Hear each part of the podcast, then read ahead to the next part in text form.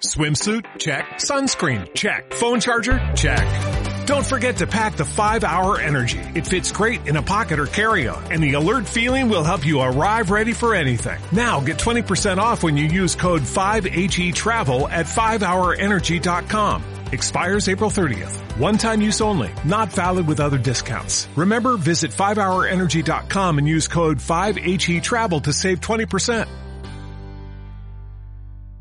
Oye, hay que decir en defensa de Pepe que el pobre me había pasado ya la, la petición de que lo aceptara en la conversación y no la había aceptado el pobre. Muy buenas, chavales. Perdonad, ¿eh? Ah, ¿Qué pasa, Eh, tío? no me veis. Pues no me veis. ahora sí, ahora sí. ¿Qué tal estáis? Perdonad que. Muy bien. Oye, estamos ya en directo, ¿eh? lo digo para que lo sepáis todos. Sí, pero si Qué quieres, o sea, reempieza si quieres de cero, Jorge, del directo o no. Bueno, Sí. si no, lo dejamos como está. No sé si se habrá conectado alguien, imagino que no, porque no, hemos publicitado. Ah, ya, pues pone dos personas. Ah, bueno, como uno soy yo. Y otro será Mana, me imagino. No, puede yo no. Bueno, si alguien nos está escuchando, puedes poner un comentario. Estarás alucinando. Eh, y esta parte es exclusiva, solamente la vas a ver tú porque luego la vamos a cortar en la versión definitiva. Pero bueno, eh, empezamos, señores. Sí. Venga. Empezamos. Pues nada, bienvenidos todos a, a Terra Ignota. Eh, puede ser que varios se pregunten qué es esto de Terra Ignota. Y Terra Ignota es como se llamaba a las zonas desconocidas en los antiguos planos, a las nuevas tierras. Y en concreto, cuando por primera vez se vio la Antártida, eh, el español Gabriel de Castilla eh, con sus naves cruzó al sur de, de América del Sur y vio por primera vez las montañas, lo que él llamaba montañas nevadas de Antártida, la describió como la posible Terra Ignota, hecha de hielo. Y pensamos que, bueno, vivimos unos tiempos muy especiales en los que se acerca un nuevo mundo, una tierra desconocida. Eh, y de hecho también este es el tema de este, primer, de este primer encuentro, que es simplemente una tertulia entre amigos tomando unas cervecillas. Eh, O vinete. diremos- o vinete. Mira, eh, un- está hecho un señor. Yo Sí, voy con pero vino bueno. también. Tú también, Manuelito. Bien. Yo sí. Es que me Disclaimer. en el- Bueno, Didi, continúa. no somos responsables de ninguna de nuestras opiniones eh, y en general no somos responsables de nosotros mismos. Entonces, cualquier cosa que digamos que alguien se pueda sentir ofendido, pues eh, a, a chuparla. No, no, eh, empezamos mal con, con esta No, no, sí, sí. Yo creo que Pero, sí. Estoy contigo. pero si nos estás siguiendo, alguna vez te sentirás ofendido y yo espero sentirme ofendido por cosas que digan aquí don Manuel, don Javier y el señor Pepe. Y, y espero ofenderles de vez en cuando, porque es lo que hacemos los amigos. Eh, bueno, paso a, pre- a presentarme y luego ya cada uno que se presente y que presente lo que está tomando. ¿Os parece? Venga. Bueno, pues yo hoy voy a tomar una cerveza que tiene bastante mala pinta, que es una cerveza casera que he hecho yo. Eh, ¿Qué dices tú? entonces hago cerveza en casa, pero esta tiene mala pinta porque cuando la he ido a abrir, el, ¿cómo se dice esto? La ¿El tapón? chapita- estaba el tapón medio abierto, así que probablemente no tenga casi nada de gas, pero bueno, vamos a hacerle una prueba a ver si sale espumilla o no. Y esta la hice, eh, bueno, cerveza oscura, como veis. Ese color, ¿no? sí. Pero Ese como veis, color no tiene el- nada de gas, tío, Nada. que es lo que me esperaba. Pero bueno, alcohol A y sabor ¿qué- cerveza tendrá. Bueno, ¿Con qué algo tiene. Parece que algo tiene. ¿Lo has hecho con azúcar o con miel? La- la gas- Eh, con, con azúcar. Lo que pasa es que como estaba... Probablemente esté dulzona de la leche y no haya gasificado. No, sí que se ha ido el dulce. Está, el sabor es bueno. El sabor es a cerveza inglesa como si fuera una, un pale ale. Sí. Pero, pero con ¿En nada de serio? gas, porque se ha ido saliendo. Pues- Pero bueno, está rica. Si muero después de esto, pues recordarme no como quien fui, sino como quien hubiera querido ser. Y, y, bueno, no me he presentado, pero bueno, mi nombre es Jorge Soria, vivo en Finlandia desde hace 10 años, eh, soy economista, estoy acabando el doctorado, bueno, acabando, eso es mentira, estoy haciendo el doctorado en economía, escribo sobre, sobre criptomonedas eh, y bueno, pues ese es un poco mi tema y soy un gandul por las mañanas y activo por las tardes. Después de esto, pues, eh, no sé, por ejemplo, ¿quién está? No sé en qué orden estamos. Javi está al lado mía. ¿Quieres Sí, empiezo, voy yo, no, no hay problema. Yo soy Javier Soria, soy hermano de Jorge, eh, soy el hermano feo Pero bueno, tengo otras virtudes, o eso dicen. Eh, Pero el Eh, hermano listo, ¿no? El feo, pero el listo. Quería decirlo. Eso es verdad, eso es verdad. Eh, soy abogado. Joder, eh, hermana. Está- hay soy abogado de ahí. empresa, me dedico a temas corporativos, por decirlo así. Eh, bueno, me gusta leer, me gusta opinar y me gusta que opinen contra mí, que me ofendan, como decía antes Jorge. Me gusta más ofender. Eh, si algún día lo hago, lo siento. En verdad no lo siento. Y bueno, me voy a tomar una cervecilla que estaba reservando, la verdad, para otro momento, pero, pero no tenía una mejor hoy. Entonces, una cerveza que se llama Rey de Mirras, que es cerveza con mirra, concretamente, birra con mirra, lo cual me parece curioso. Eh, me la regalaron por mi boda, mis compañeros de trabajo, me casé hace seis meses y llevaba en la nevera desde entonces y me parecía que había que darle. Así que, bueno, veamos qué tal está. Vamos a intentarlo. Y podéis ir hablando el siguiente. Mira, dinos primero qué tal está. Ah, está bien. Sabe, pues igual, como una especie de IPA similar. Quizá algo más suave. La mirra no la noto, pero también es verdad que es que no sé a qué cojones sabe la mirra. Así que probablemente sí la noto, pero no lo sé. Yo tenía entendido por un show de goma espuma que la mirra era como un pájaro y tal, pero, pero no sé. Eh, no, no. Dices, Pepe. Que no, que no, que no, que- Pepe, ahora ya te presentas. Después de tu. pre- tu- Ahora ya me presento. Después de esto, eh, no habéis visto nunca el monólogo ese de goma espuma, ya he visto yo, pero es el monólogo que parodia el tema ese de los Reyes Magos y como hay un eh, uno de los reyes que trae mirra y que nadie en la cristiandad eh, sabe lo que es la mirra porque se dejó de producir en el siglo II después de Cristo y, y ahí quedó la puta mirra y ha quedado la pasó la leyenda hasta lo que lo rescató a espuma con un pájaro. Bueno dicha la tontería eh, yo he traído un Valdepeñas un vinete tintorro español típico. A ver eh, realmente os cuento la verdad y voy a ser totalmente sincero en esta ocasión he dicho, bueno, de los vinos que tengo en casa, ¿cuál es el vino que puede más representarme en esta ocasión? En esta ocasión, hoy, pues el Valdepeñas. Y me ha tocado el Valdepeñas, un Viñal Valley, reserva, no está mal, es un vino así dominguero, de fiesta de familia, que está rico, o sea, que lo sacas y, y quedas bien, o sea, recomiendo el Valdepeñas, y además está bastante bueno. Y el Valdepeñas, pues eso, eh, región de la Mancha, denominación de origen, está bastante bien, no es tan, no tiene tanto glamour como el Rioja y otros vinos. Y bueno, yo me presento, soy Pepe Jarque, soy profesor de historia y de oratoria. Y luego, bueno, también le pego en mis ratos libres al derecho, eh, voy avanzando poco a poco en la carrera por la UNED, cosa que ha sido una de las mejores decisio- decisiones que he tomado en mi vida, estudiar derecho. Y, y luego, em, bueno, emprendí recientemente una empresa con varios amigos sobre que se dedica a gestionar competiciones deportivas. Y esta es mi historia, así un poquito aportaré lo que pueda y hasta donde pueda. Y doy la palabra a Manuel Linton, Muy buenas. viejo amigo. Pues aquí Manuel Sevilla, aunque todo el mundo me suele llamar Mana, la verdad, por la infancia, así que Mana Sevilla supongo que será lo correcto. Yo soy, bueno, conato de periodista, eh, conato de emprendedor y conato de todo, porque soy más bien un fraude, pero por algún motivo aquí estoy. Así que, bueno, actualmente trabajo en una gran corporación haciendo lo que todos hacen, ser un rebaño y pagar las letras hasta morir. Así que, bueno, poco más. Y en mis ratos libres, pues aparte de los pequeños negocios que tengo, me dedico a hacer este tipo de disparates eh, con tal de eh, causar algo de entretenimiento, ¿no? Más bien a nosotros, no sé si a las personas, pero bueno. Hoy estoy bebiendo un vino tinto, un Matarromera, que la verdad que es un vino bastante conocido y bastante famosete.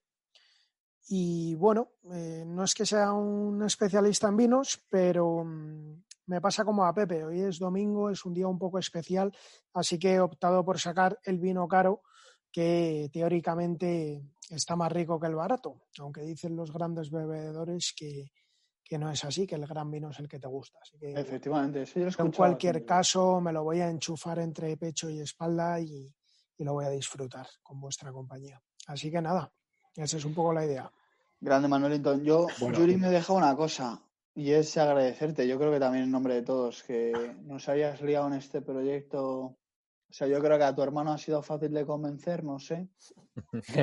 Y a, y a nosotros. Más por costumbre de saber lo que es que te líe Jorge a hacer algo. Sí, ¿no? O sea, digo, haber, haber compartido casa durante mucho tiempo es fácil de que te engañe. Y, y bueno, yo por mi parte sí que soy consciente de que es un proyecto más de, de Jorge que, que te lía en, hacia una tierra efectivamente desconocida, pero que por mi experiencia desde hace mucho tiempo han llegado a bastante buen puerto. O sea, no vamos a abrir el melón hoy en el primer canal, que yo espero que lo hagamos, eh, de algunas cosas de nuestra infancia. Creo que eso, de verdad, eh, Manuel se ríe porque todos nos conocemos desde hace bastante tiempo y creo que podríamos aportar bastante sobre lo que es la infancia nuestra. Y, pero bueno, eh, sin más, que muchas gracias, Jorge. que- y ahí estamos, en esta aventura. Nada, a a vosotros y esperemos que esto sea como la Ilíada, que lleguemos sanos a casa, pero que hayamos pasado por historias interesantes.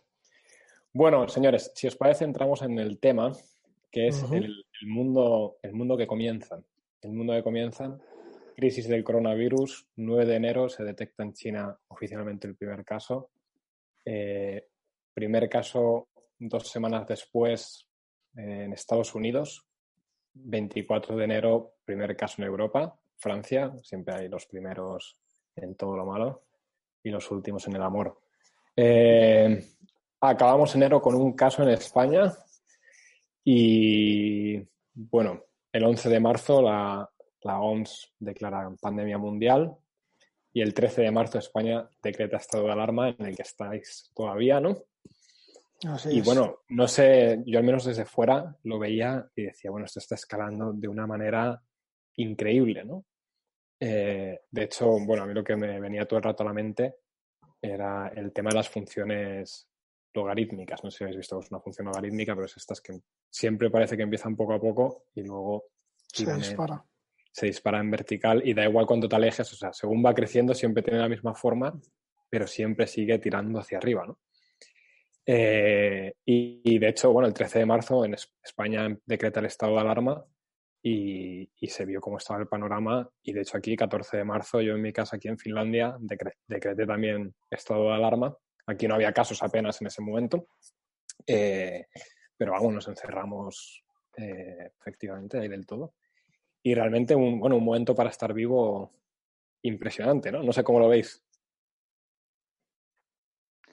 A mí me preocupa, ¿eh? Yo vivo en Vigo, pero me preocupa Madrid. Eh, me preocupa Madrid por la situación en la que está pasando hoy en día y, y no quiero romper ya directamente con un comentario que puede herir sensibilidades, pero me parece que, Hiere, hiere. que os estáis, eh, estáis siendo rehenes, ¿eh?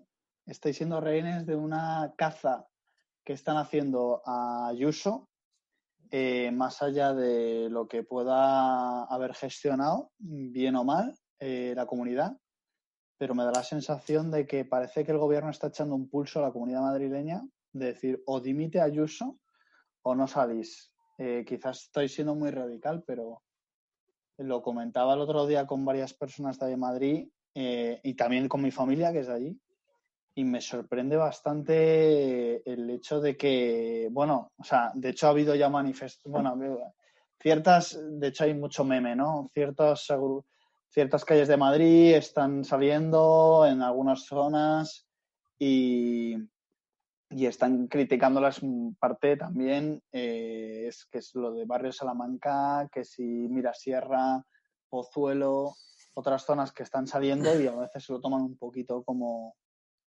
Eh, yo no sé de eso, no sé mucho porque aquí me llega lo que me llega, pero yo al principio efectivamente oí esto, ¿no? Núñez de Balboa y tal, Barrio Salamanca, pero por ejemplo esta mañana cuando me he despertado tenía un mogollón de vídeos de Chamberí, de, de M30, De Moratalaz, Puente de Vallecas, de Puente de Vallecas. de O sea, eso es lo importante. Y, y cosas que yo no había visto desde que España ganó el Mundial, o sea, la gente con las banderas y muchísima peña en la calle, cosa que no sé si es lo más inteligente, no lo sé, porque por otro lado me entiendo que la gente se, se revele y siempre Yo tengo que decir, Manifa, por poner un pelín de contrapunto, que ayer salí por la tarde y hoy también por la mañana y, y además he tocado zona Colón y demás y no he visto nada. Simplemente dejo el comentario ahí. Pero, pero vamos, también me han llegado los vídeos, ¿eh? simplemente por poner un poco de contrapunto. O sea, que no está viendo tanto como parece. No, yo creo que sí está viendo bastante, pero que bueno, simplemente quería dejar, has comentado tú lo del Mundial, creo, Pepe, bueno, Lo he dicho yo, sí. yo o tú, Jorge, pues creo que tampoco es eh, tan vasto como, como ocurría entonces. Claro, pero yo digo, lo que me llega aquí, pero vamos, a lo que yo me refería principalmente es que me parece que no es el barrio de Salamanca. Sí, o sea, yo- un creo- poco así. Yo creo también que hay diferencia entre la gente que está saliendo, quizá estilo más manifestación, que eso sí que es muy puntual en determinados sitios, pues podemos hablar de eso de Barrio Salamanca. Yo he visto desde luego vídeos de la Plaza de Chamberí, Barrio Salamanca, Mirasierra, Las Tablas, especialmente esos cuatro, bueno, y Majadahonda y Las Rozas creo que también han sido muy conflictivos. De hecho, los lugares tampoco los determinamos tanto por el Twitter, sino que es interesante ver puedes, se puede ver en internet el recorrido que hace el helicóptero de la policía todas las tardes. Os invito a que lo veáis algún día porque esta semana está yendo de punto a punto donde hay manifestación eh, a controlar y a grabar y, y eso es, es público, vamos. Entonces, cuando ves el itinerario que hace el helicóptero, está yendo de concentración donde hay gente en la calle a concentración donde hay gente en la calle, ¿no? Eh, y eso es una cosa. Y luego la otra es más el tema caceroladas, banderas en las ventanas y todo eso. No tanto gente que está saliendo, que a lo mejor es lo que Mana dice Mm. que no ha visto, pero yo sí que salgo todas las tardes a dar paseos y a las nueve de la noche las cacerolas sí que se oyen en todo Madrid Sí, sin excepción. Eso es cierto. Quizá no hay gente en la calle en todo Madrid, pero en todos los puntos, en barrios tradicionalmente, voy a decir, eh, de izquierdas en teoría o algo así, eh, se oyen, hay, hay ruido, hay movida. Y eso yo creo que es otra manera de manifestarse que pasa más desapercibida, no le están dando titular y demás, pero, pero creo que eso sí que está más generalizado y creo que eso sí que está siendo más mm, transversal, por llamarlo de alguna manera, que lo otro que quizás sí que está más sometido a determinados puntos con una sociología concreta, por decirlo así. Sí. Bueno, será interesante ver cómo afecta esto a la política de España, ¿no? Yo creo que va, va a ser una, cuestión interesante de- con esto del mundo que comienza, eh, de qué modo va a cambiar los movimientos políticos. O sea, yo creo que esto es Eh, un misil en la política de España potente. ¿eh? Sobre todo, hay mucha gente que está hablando en un intento de demonizar este tipo de cosas y se está hablando, pero yo creo que sí que es, es acertada la comparativa. Hablan del proceso eh, madrileño, porque lo comparan ¿no? con toda esta gente que sale y tal, lo comparan con cómo han sido las movilizaciones en Cataluña a través de lo del proceso y demás. Y aunque la comparativa es espuria porque es para tocar a estos movimientos, sí que es cierto que creo que puede afectar en alguna medida a la percepción que tienen los madrileños de su papel en España y al papel y al papel que le da el resto de España a Madrid. O sea, Madrid es, bueno, tiene una forma de ser concreta y, y yo creo que se ha atacado mucho a Madrid, en parte por política, como decía Pepe, como un ataque a su presidenta, a la presidenta de la comunidad, y en parte también por un cierto resquemor que creo que puede existir. Se, ha- se, se está usando esto para atacar a Madrid como foco de infección y demás, y Madrid está sacando un poco las garras, defendiéndose, diciendo, oye, aquí siempre ha cabido todo el mundo y ahora nos estáis echando, ¿no? Vosotros o nos estáis atacando, y eso puede generar un cierto proceso madrileño que, Madrid se desconecte un poco a lo mejor de otras cosas de España o que España empiece a rechazar Madrid como creo que ha podido pasar con Cataluña, erróneamente en los dos casos, ¿eh? O sea, yo siempre criticaba al de la otra zona de España que critica a Cataluña y criticaré siempre al que ahora utilice esto para atacar a Madrid, vamos. A ver, yo desde Galicia, eh, yo creo que no ha llegado aún ese, esa idea, ¿eh? Mm, por las fuentes que yo he manejado, no lo sé, esa percepción de... Sí que es cierto que al principio, y eso que Galicia siempre es de esas comunidades autónomas más, más que se han sentido como la parte, la margen superior izquierda de la pantalla que no tiene mucho reconocimiento y que por lo tanto muchas veces les molesta el comentario madrileño de, bueno, vosotros que sois de provincias, eso es la típica comentario que sienta muy mal. Visto desde un punto de vista de pe- personas que viven fuera de la capital que si- y reciben a alguien de la capital. Pero bueno, al margen de eso, Perdón un momento, es que en Zoom parece ser que sí que ha vuelto, porque antes habían quitado, al menos a mí me habían quitado lo de los 40 minutos. Eh, si te hago a ti, Javi, eh, host, Espera, la- pruébalo. ¿cómo se hace eso? O sea, No, ¿quién no te lo puedo asegurar. En mi esquina debería poner hacer tal, pero no puedo host, asegurar. aquí que está, sí. Vamos a probar. si no, Eh, esto te se sugeriría que me hicieras a mi host porque yo tengo el premium gracias a. Sí, pero Javi también lo tiene, ¿no? Sí, pero no, no veo opción de, de decirle a esto que nos deje tranquilos, la verdad. a mí me ha parecido ahora que, que ya lo tiene. Javi, que ya es. Sí, sí soy, pero no veo botón para esto y esto es... ¿Es posible que yo tenga que irme y volver o no? No, Vale. Vale, bueno, vamos a ver qué pasa si no cortamos un minuto y volvemos. Vamos a publicidad, si no.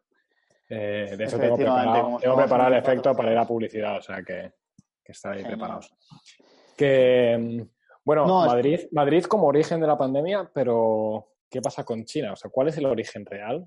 ¿Es un murciélago, un puto pangolín? Decidme que habéis googleado un pangolín. O sea, yo no había oído un pangolín en mi vida. Animal precioso. siempre ha sido mi animal favorito desde hace un tiempo, porque salía en Frank de la jungla, tenía uno Frank de la jungla Sí. ¿Qué dices, y es de los animales más cojonudos que te puedes echar. No voy a decir al gaznate, pero a la vista desde luego. Sí.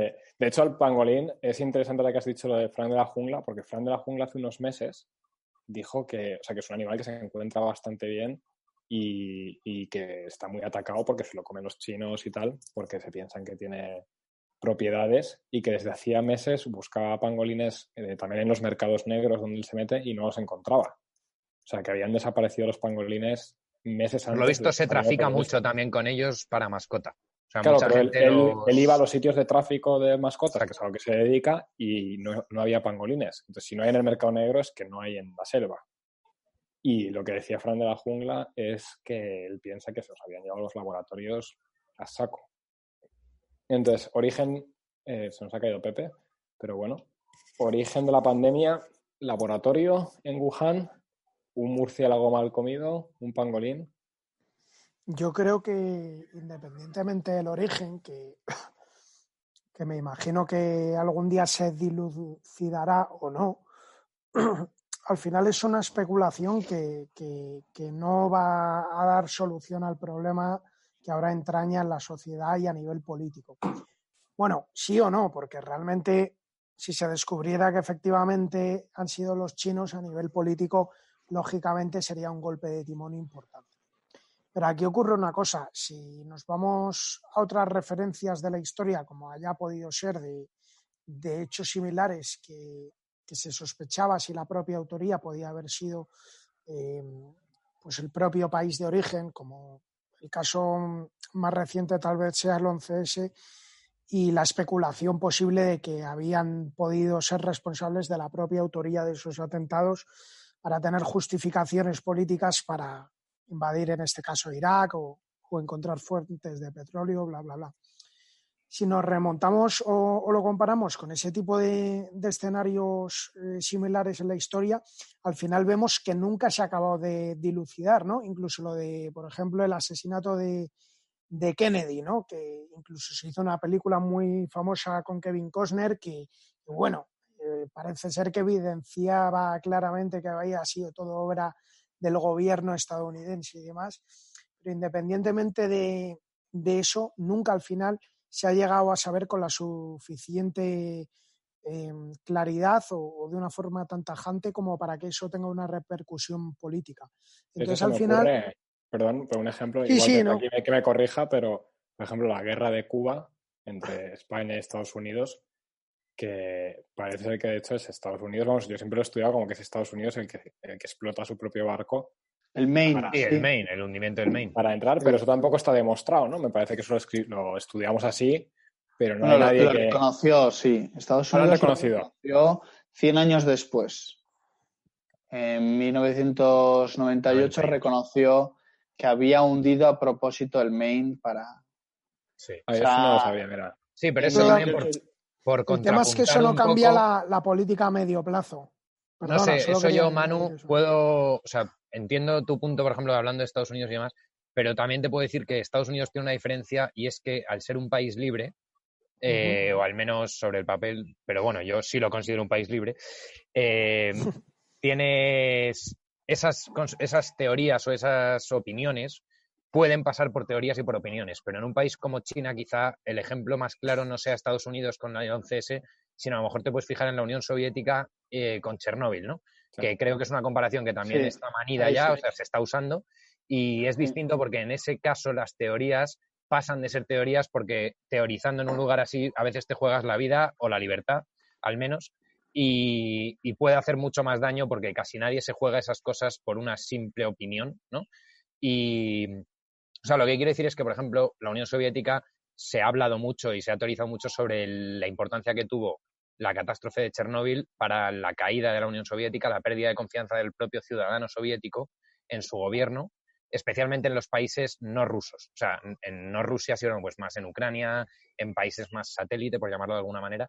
Y eso puede que a China le toque más por ahí, ¿no? O sea, si cae la confianza en el gobierno y la gente empieza a sospechar dentro del propio país que ha sido un laboratorio y hay una cierta pérdida de autoridad moral que creo que el gobierno chino tiene todavía gracias a un crecimiento económico, gracias a, superar mucha pobreza, a superar muchos problemas que tenía la sociedad china y el Partido Comunista ha limado, por decirlo de alguna manera, eso puede causar ese tipo de crisis, ¿no?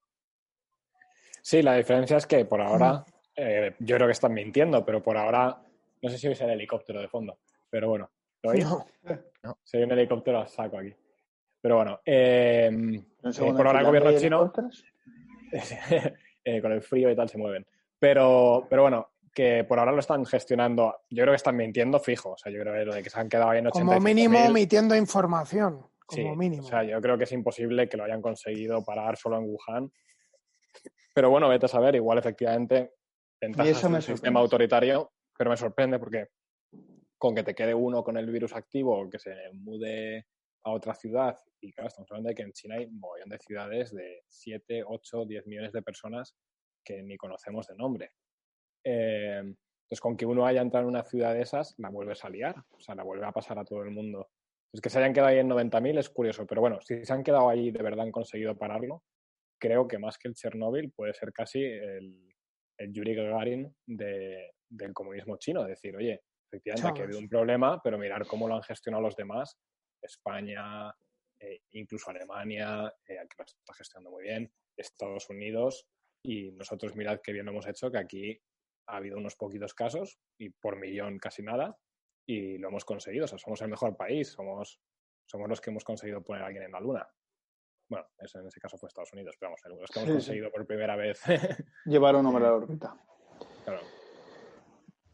Parece que dice esto que menos de un minuto, vamos a ver si se corta o no. Eh, en lo que se corta voy a cambiar mi cerveza, que es malísima. Eh, y me voy a poner, me voy a poner un, un, tequila en vuestro honor, ¿vale? ¿Qué dices? Vamos a ver. Bueno, voy a esperar a ver si se corta o no. Y, y si se corta, pues me pillo el tequila. Y si no, sabes, ahora que reconectamos la llamada, si no se corta, pues, pues no. ¿Tenemos algún espectador? Eh, pues no estoy seguro. Probablemente ahora mismo no, porque si esto no lo hemos compartido con nadie. Me imagino, por dar un saludo. A ver, podemos dar un saludo antes de que se corte. Esto lleva diciendo que te queda, menos, que queda menos de un minuto, como tres, ¿sabes? Esto es más falso que los chinos, tú. A lo mejor nos está intentando ocultar algo de información como hacen los chinos con el tema de Wuhan pues el propio Zoom nos oculta información acerca de los minutos. Bueno. Entiendo que hemos vuelto, ¿no? Entonces. Estamos en el aire, entonces.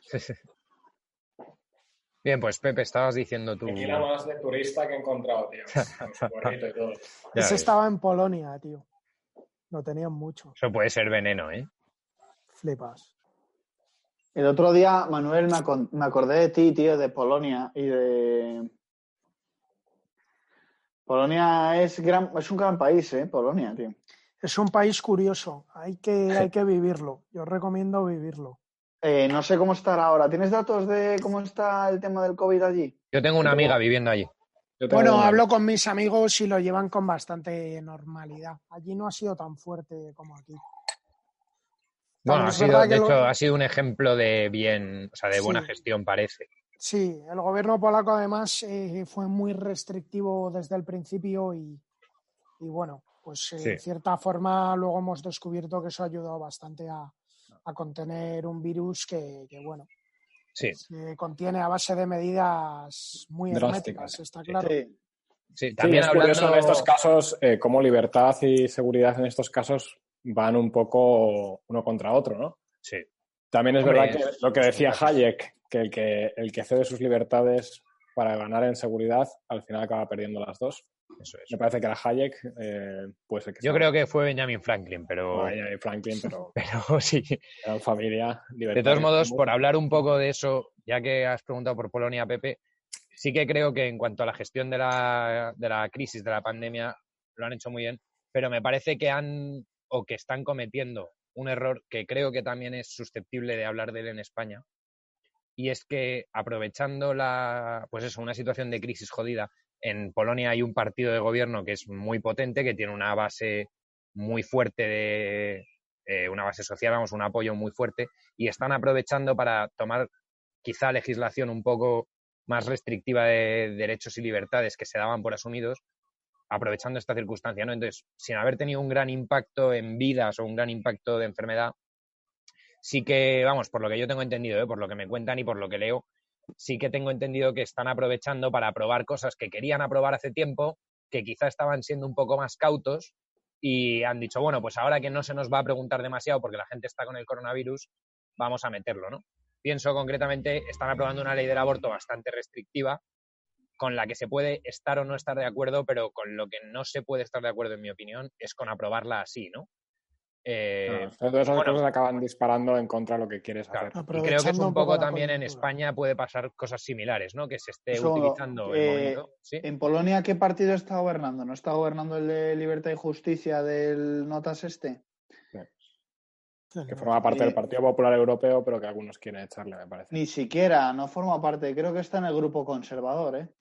Conservadores y reformistas de europeos. El ¿Sí? de Libertad y Justicia, seguro. Que no me acuerdo ahora el nombre de tal. Sí, pero está es- gobernando. Mi pregunta es: ¿seguro está gobernando ese país? Sí, ese eh, partido. Ley y Justicia, que dirige Jaroslaw Kaczynski o similar. Sí, está gobernando. sí. ¿Tenéis el dato? Vale.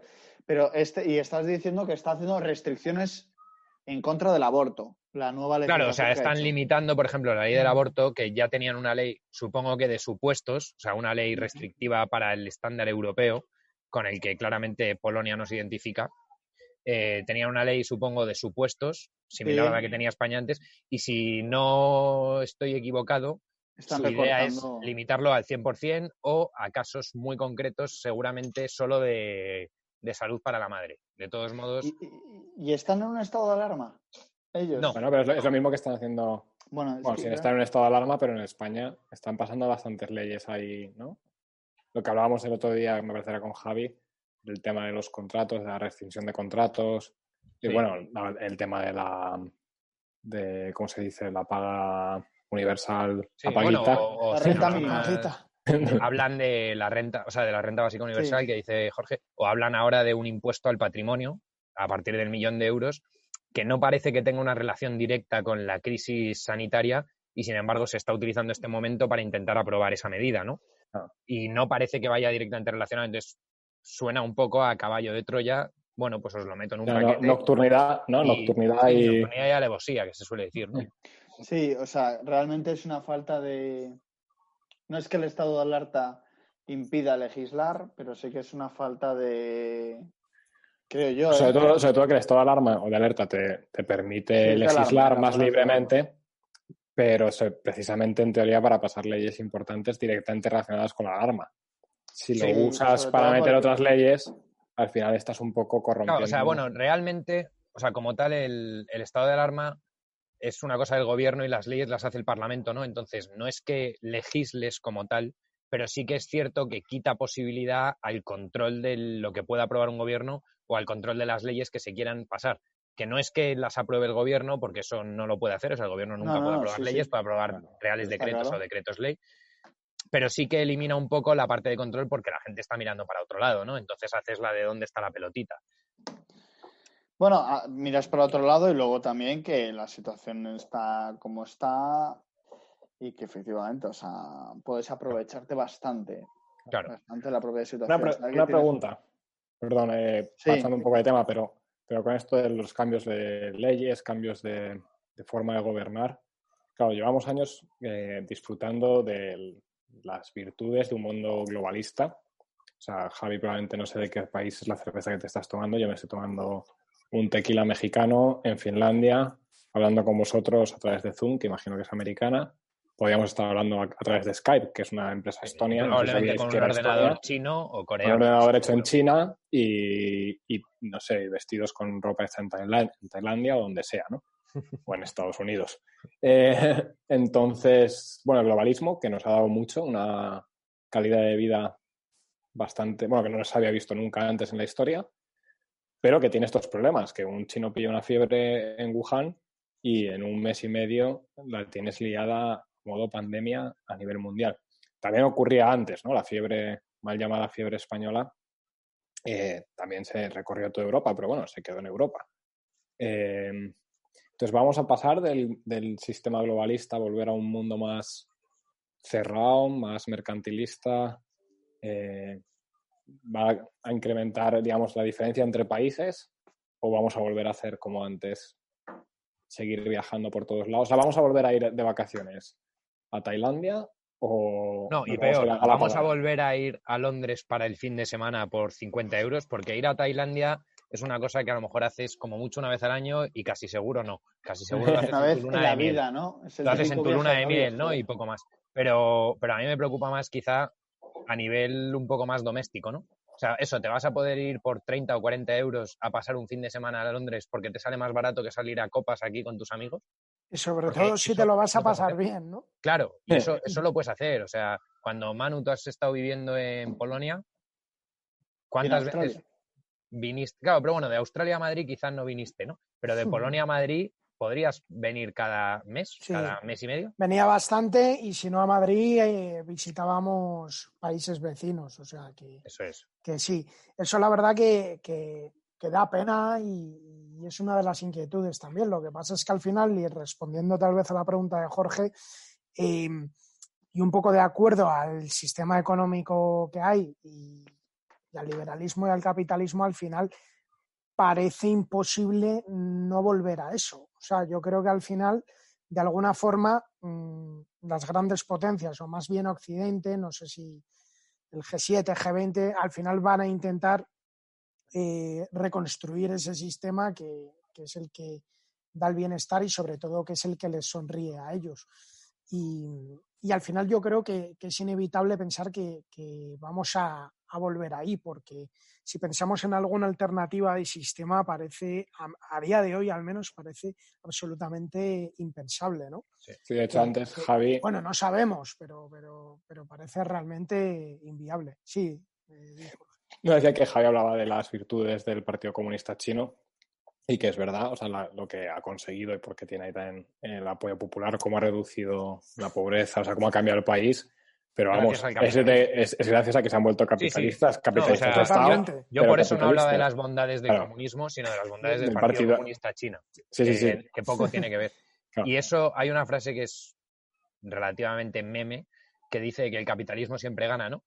Capitalism always win. Y eso es, es real, ¿no? O sea, y yo en un, un poco siguiendo lo que decía Mana y por abundar, creo que, que esto probablemente para el capitalismo, o sea, yo me imagino al capitalismo como ese señor con copete del Monopoly, ¿no?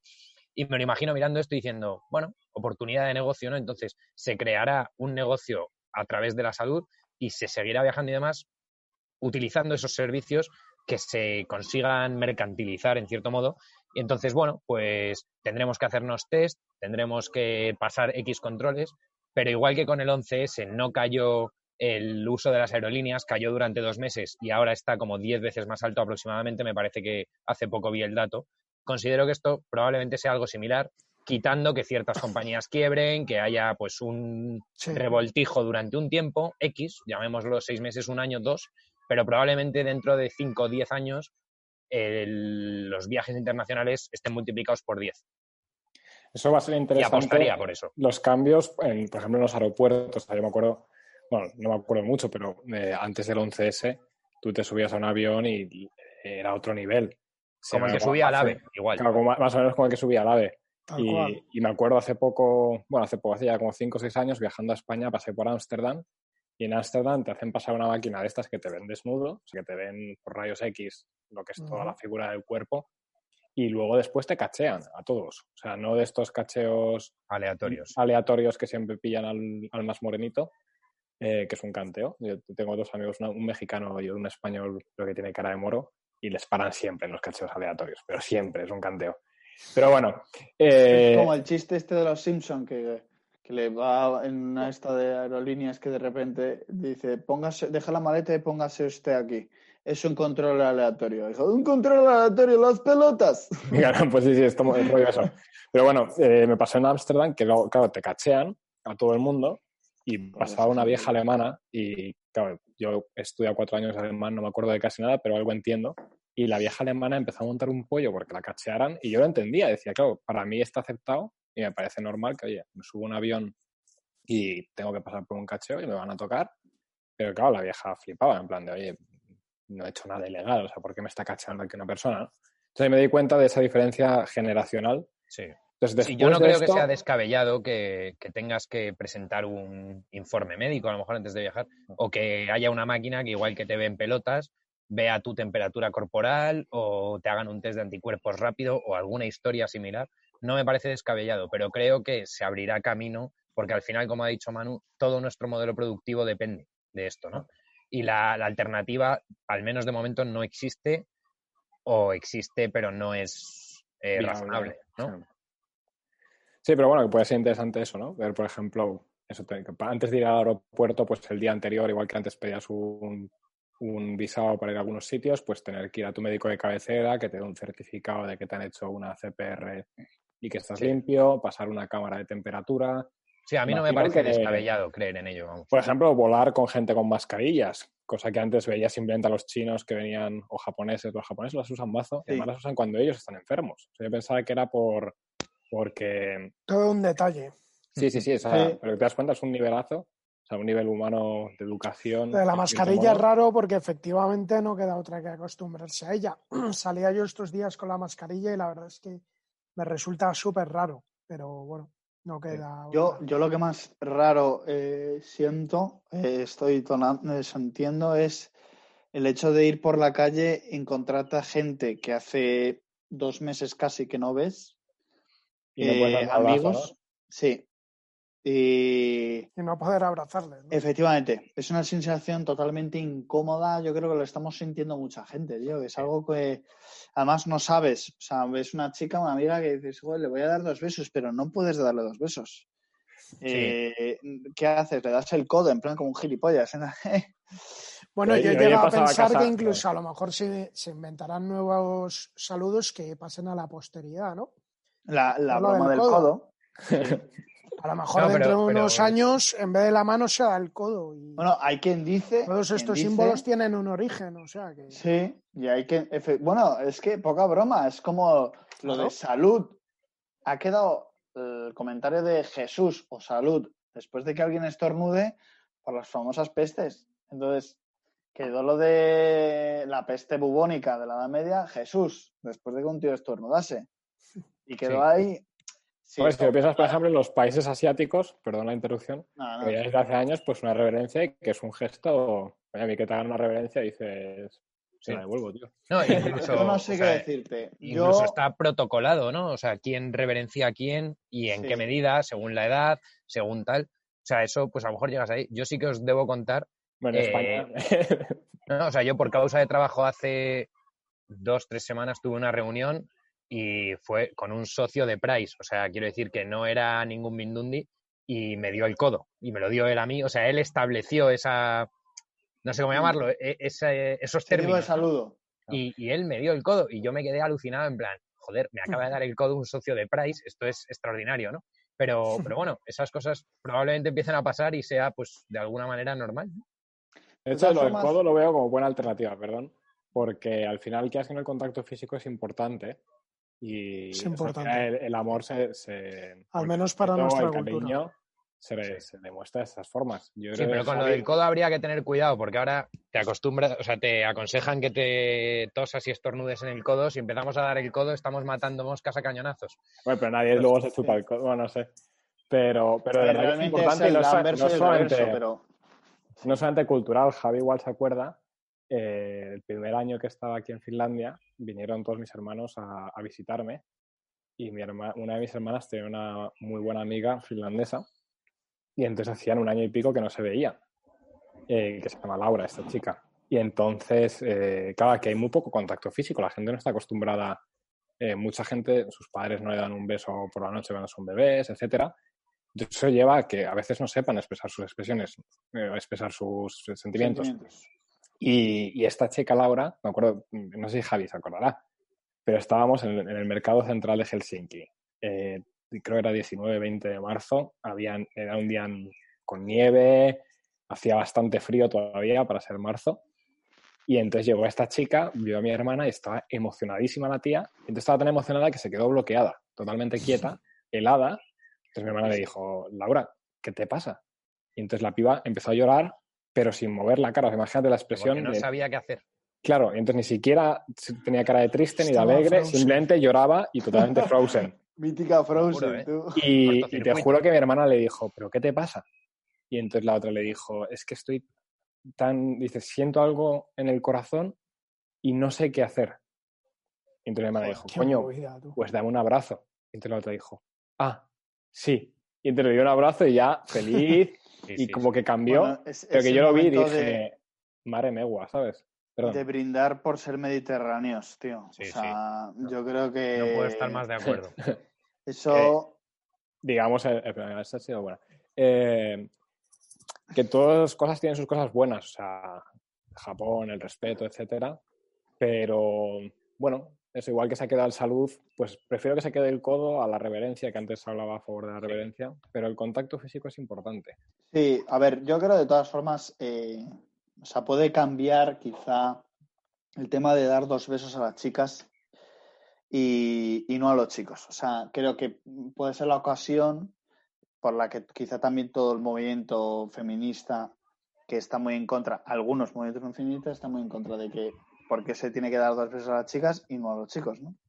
Entonces, eh, bueno, es una cuestión que plantean, diga, aprovechamos la coyuntura para que erradicar esa costumbre de dar dos besos a las chicas, cosa que, bueno, yo lo hago, es algo que, bueno, al final lo acostumbras y no hay ningún problema.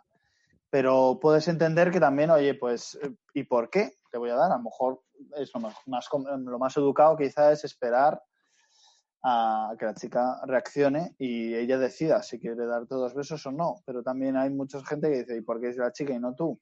Bien, Sí. como estamos en este clima de Pero igualdad, otras, otras, por ejemplo, la de dar la mano. La de dar la hay mano, mucha gente que le da iba a decir. Creo que esa no va a desaparecer, porque realmente la mano es la parte de- del cuerpo junto con la cara que más expresa. Sí, pero bueno, dar la mano al final también es una cuestión, tal como yo la tengo entendida, que tiene que ver también con un tema atávico, histórico, cultural. Siempre. Es la mano de la espada y se la das para demostrar que vas con son de paz, ¿no? Igual que Bueno, hacer una la mano con la que se- mostrar la cerviz, ¿no? Al final no deja de ser eso, ¿no? Eso es lo bueno de los zurdos, que podemos apuñalaros aunque os demos la mano. Pero también es la mano con la que, ojo, es la mano con la que estrechas los acuerdos. Y los Y- contratos, y, los romanos lo sabían. Y el derecho romano está muy con... lo tenía muy presente. O sea, hay- eh, que bueno, y el germánico también. La diferencia del derecho romano y el germánico era muchas veces que la manera de, de, de acordar un acuerdo por escrito que hacían los romanos, sellándolo, o una compraventa que tenían que entrar por la casa y darse una vuelta eh, por todas las instalaciones y tal, los germánicos lo que hacían era coger a un, a un infante, ¿no? Un niño y le daban una paliza. Es verdad. Para que toda su vida de que de, de esa compraventa había momento. ¿Verdad? Sí. Eso suena, ¿no? Sí, sí, sí. No, Bueno, y en la pues- propia, en la propia Biblia, ¿eh? en la propia Biblia se habla de la diferencia entre extender la mano derecha y la mano izquierda. En el libro de los jueces, cuando se habla de extendió su mano derecha, es que firmó la paz con esa ciudad, y cuando extendió la mano izquierda es que la arrasaran y sembraran sal para que nada más creciera, ¿no? Ah, Y esa distinción es importante. O sea, No es la misma la derecha que la izquierda. No, no, si es que hay miles de costumbres que con la mano. Entonces, yo creo que lo que es el darse la mano no va a desaparecer. El darse un abrazo tampoco. Al menos Sí. en nuestra cultura. ¿Cómo pensáis que va a afectar esto al tema de enfermedades mentales? Yo no sé si habéis vivido con alguna persona que tenga OCD, bueno, es OCD en, en inglés, en, TOC.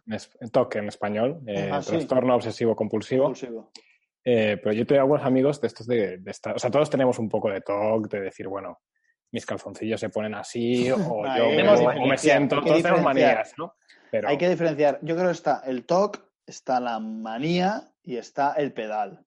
y luego está mi hermano Javi. No, no, no. Entonces, claro.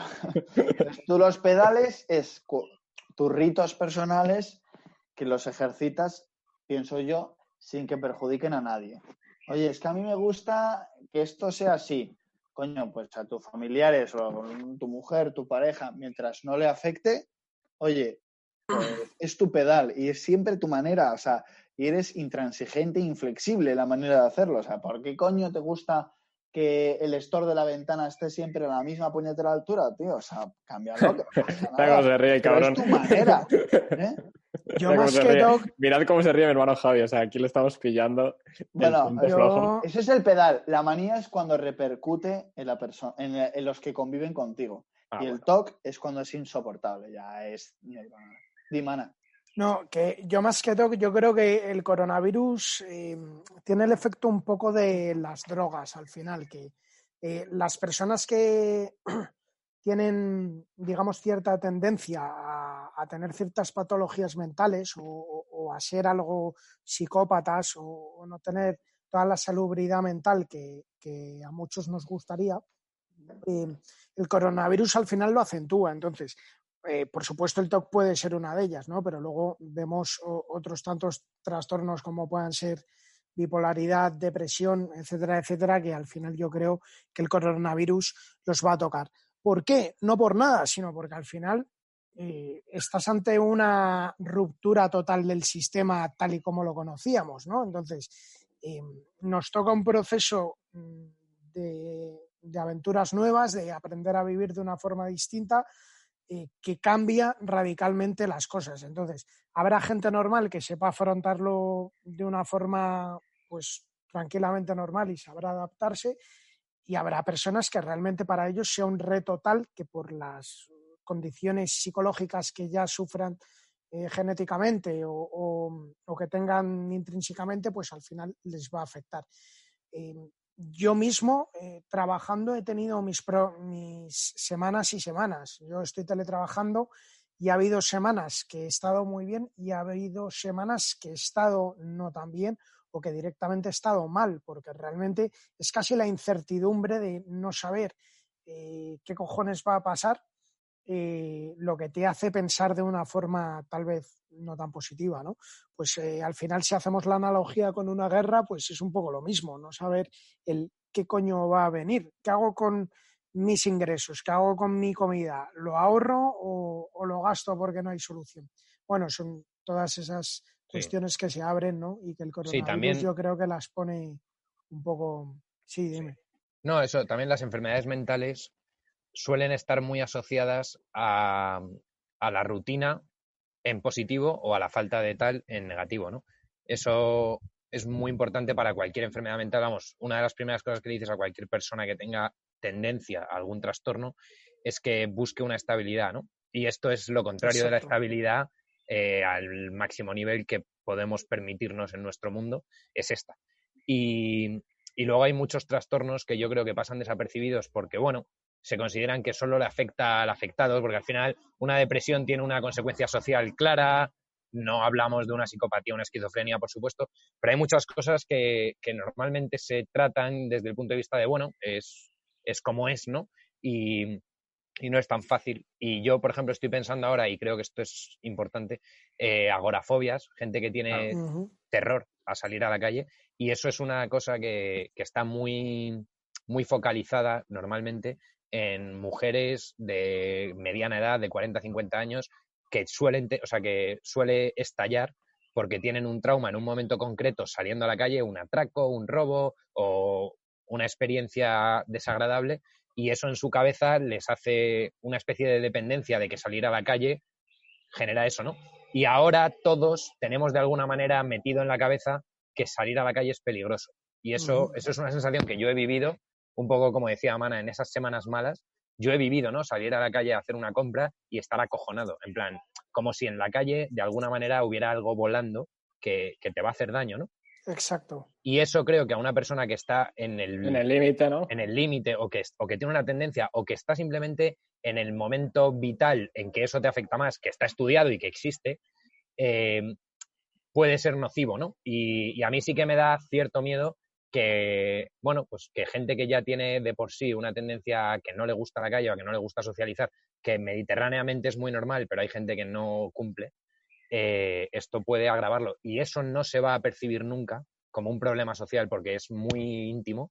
Sí, final no lo ves, no lo ves. Claro, Sí, es muy y secreto. Es, no voy a interrumpir demasiado, pero muy ligado a eso, yo creo que está el tema de la ansiedad, que em- empiezo, creo que empieza a ser un, un problema generacional de tal vez los millennials y generaciones posteriores, Totalmente. que, que son una generación que sufre muchísimo de este tipo de trastorno. por intolerancia a la además- frustración. Tiene mucho sentido porque lo que decía Javi, o sea, es que al final, socialmente, ¿qué coño es la ansiedad? ¿no? Porque, joder, el que no la sufre dirá, es un puto loco que le entran miedos o le entran agobios No o te no rayes, tío. respirar, no te rayes, tal. Pero claro, los que lo sufran pues dirán, joder, esto es un problema grave que, que se debe tratar. Entonces, yo creo que también, además de la agorafobia, es carne de cañón para un problema que, insisto, estoy seguro de que es muy generacional, aunque hablo sin datos y sin estadísticas, pero casi da la sensación de que mirando un poco a nuestro entorno, cada día hay más gente con ansiedad, ¿no? Y, tal vez puedan ser muy vulnerables a esta crisis del coronavirus. Yo, sobre eso que dices, eh, Mana, me llamó mucho la atención porque efectivamente yo quizá tu- he tenido la suerte, quizá por la educación que he recibido o por el carácter que tengo, de que palabras como estrés y ansiedad han sido palabras desconocidas para mí hasta, Lo sabemos, pero hasta los veintipico años. eh, no, no era algo que conocía, eh, pero creo que es algo que comparto también con vosotros. O sea, creo que es algo que quizá nuestra generación o nuestro estilo, al menos por lo que yo os he conocido, el concepto de estrés era algo raro. Y el concepto de ansiedad, mm, nada, una cosa que empiezas a sufrir cuando ya eres muy mayor y tienes algún problema. ¿no? Eh, bien, eh, creo que efectivamente lo que dices es llamativo y muy llamativo. Me acuerdo perfectamente yendo a un viaje, a una boda con unos amigos, hablando con una, eh, con una de las novias de un amigo mío, eh, diciendo, haciendo referencias a los ataques de ansiedad que estaba sufriendo cuando estudiaba la carrera. Claro que no es ya un tema de la ansiedad que sufre uno en nuestras circunstancias, que ya estamos trabajando, que muchos de vosotros tenéis cargas familiares o eh, ya es otro rollo. Eh, ya hay una responsabilidad diferente y uno puede notar sobre sus espaldas una presión que si no se lleva bien junto con las circunstancias en las que estamos, te genera cierta ansiedad. Claro, eh, ya llevarlo a lo que dice Manu, que es algo generacional, o sea, que estamos mucho más ligados a un fenómeno, una enfermedad psicológica identificada desde los años 80, quizá, como todas estas enfermedades, y con el boom quizá de la psicología, quizá algo, algo más.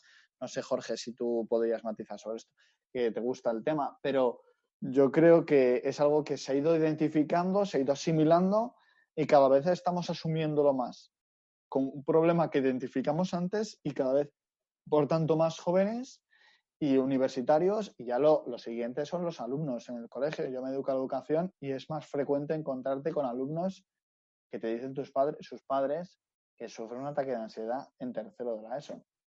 Sí. Pero también 14 yo ahí, ahí quiero romper Entonces, una un lanza por el virus. Entonces, sí, sí, Pepe, perdona. A favor No. del virus. sin más, Que hable Javier, que está aquí a favor. Sin No, más, no, no, no. Que, que- que todo esto, eh, efectivamente, como lo dice Mana, llama mucho la atención, ¿no? O sea, ¿cómo debe estar viviendo un chaval? Yo me he educado a educación, he hecho teletrabajo, mis alumnos están normales. Yo creo, perdón que me salte a Javi, pero No, en el no. caso de los chavales, y yo también lo veo con chavales jóvenes y bueno, enseñando en la universidad, yo diría que es el móvil, tío. Nosotros hemos crecido con el Nokia 3310 y luego ya con 18 empezamos a tener internet, con 20 y pico Twitter, Instagram, Facebook. Con 20, Pero yo veo cómo son los niños. Yo ahí el 20, discrepo el 20, totalmente. ¿eh? pero no creo que deja- sea un un tema del móvil. Yo creo que es un tema de. vosotros no miráis ansiosamente el móvil. A mí me pasa a veces que, que me doy cuenta Sí, pero y no estoy, creo que sea el móvil, tío. os juro que estoy pasando el, eh, ¿cómo se dice? El fondo de pantalla del móvil o de las aplicaciones de un lado a otro sin abrir ninguna durante medio minuto. Y me veo haciendo eso en el bus. O sea, de esto, ¿sabes? De estar así, un momentillo. Bueno, pero eso es el así, que has comentado. Estar haciendo antes, así, en plan, en plan, ¿qué abro de ellos? Durante 15, 20 segundos. Eso es OTC. y digo, estoy enfermo. Porque estoy mirando que tengo que mirar del móvil y no... Pues yo, Sí, yo ahí ¿No hacéis eso? ¿Me, me juráis que no hacéis eso? Yo lo veo a la gente. No, o sea, yo, yo creo que lo podemos Sí, hacer, sí, pero sí, no sí. creo que sea del móvil, creo que lo haces con el móvil, ¿no? Pero, Sí, pero lo no que me refiero es que- el móvil sí. a ti.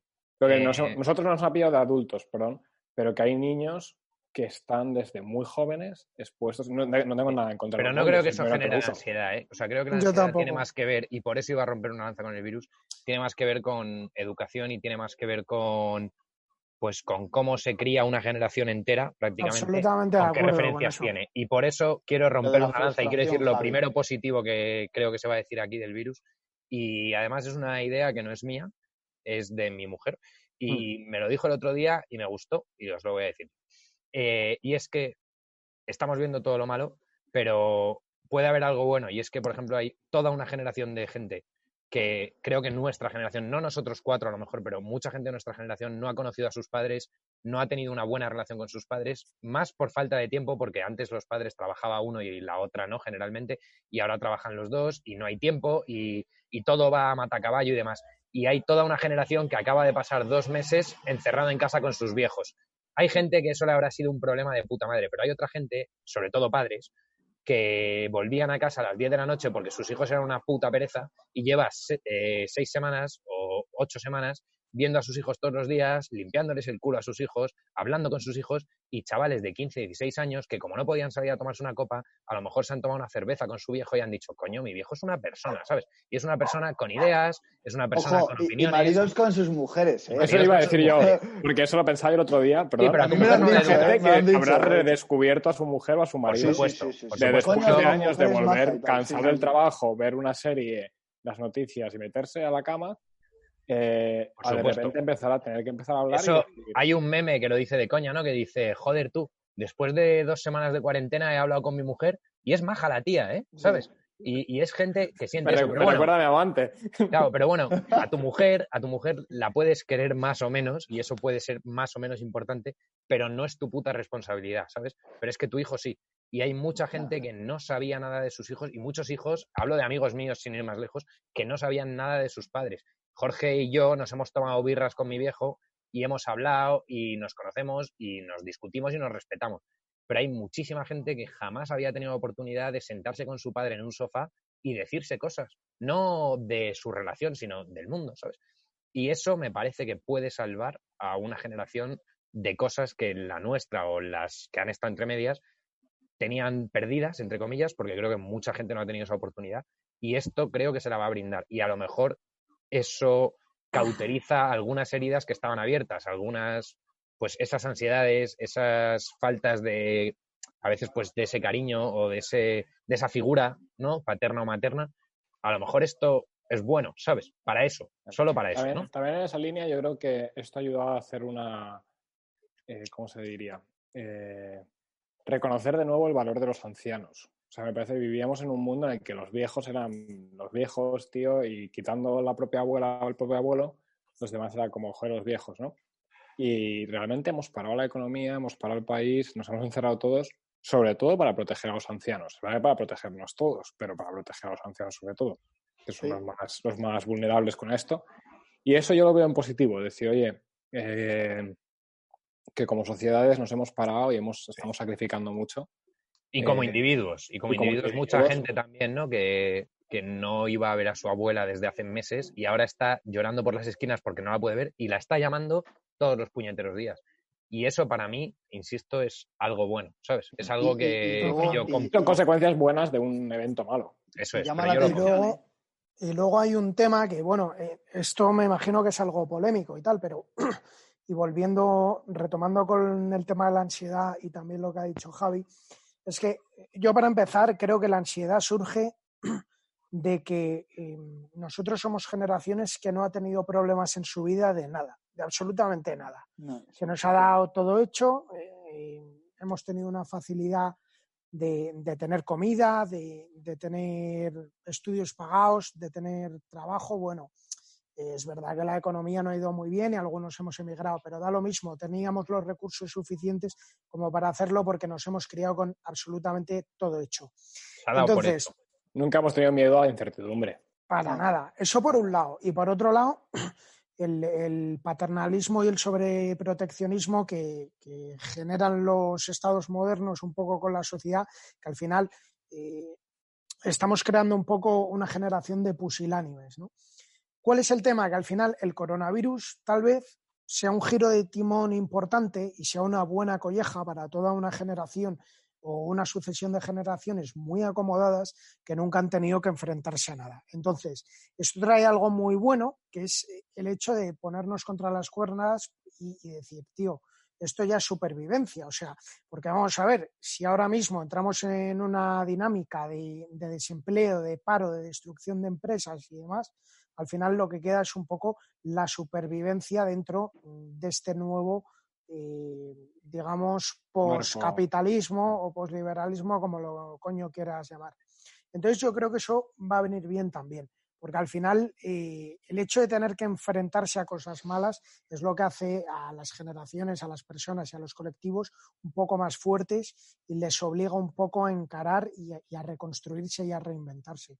se, habla, mucho de eso también, de cómo los hombres fuertes crean buenos tiempos, buenos tiempos crean hombres débiles, hombres débiles crean malos tiempos y malos tiempos crean hombres fuertes, ¿no? y es un ciclo pendular que, que, sí que creo que este es nuestro momento de, de malos tiempos, probablemente en gran parte creado por hombres débiles, además de por una enfermedad, pero por hombres débiles, ha creado malos tiempos que van a endurecer sucesivas generaciones que probablemente creen buenos tiempos y edades de oro, ¿no? En, a ver, hay una cosa clara, además, eh, y a colación de lo que estábamos diciendo, en la misma línea, de lo del respeto a los ancianos, llama la atención que muchos ancianos de este país estaban, se están yendo en una situación de España en la que está como está, económicamente y a lo mejor políticamente para unos. Uy, se nos ha cortado. ¿Se ha caído Pepe? Pepe ha censurado. Ah, siendo muchos de ellos quienes han hecho Repite, Pepe, perdona. Sí, vuelvo. Vale, no sé qué ha Fuera, tío. Ancianos que se han ido en una sí, Eso es un eufemismo, tío. Efectivamente.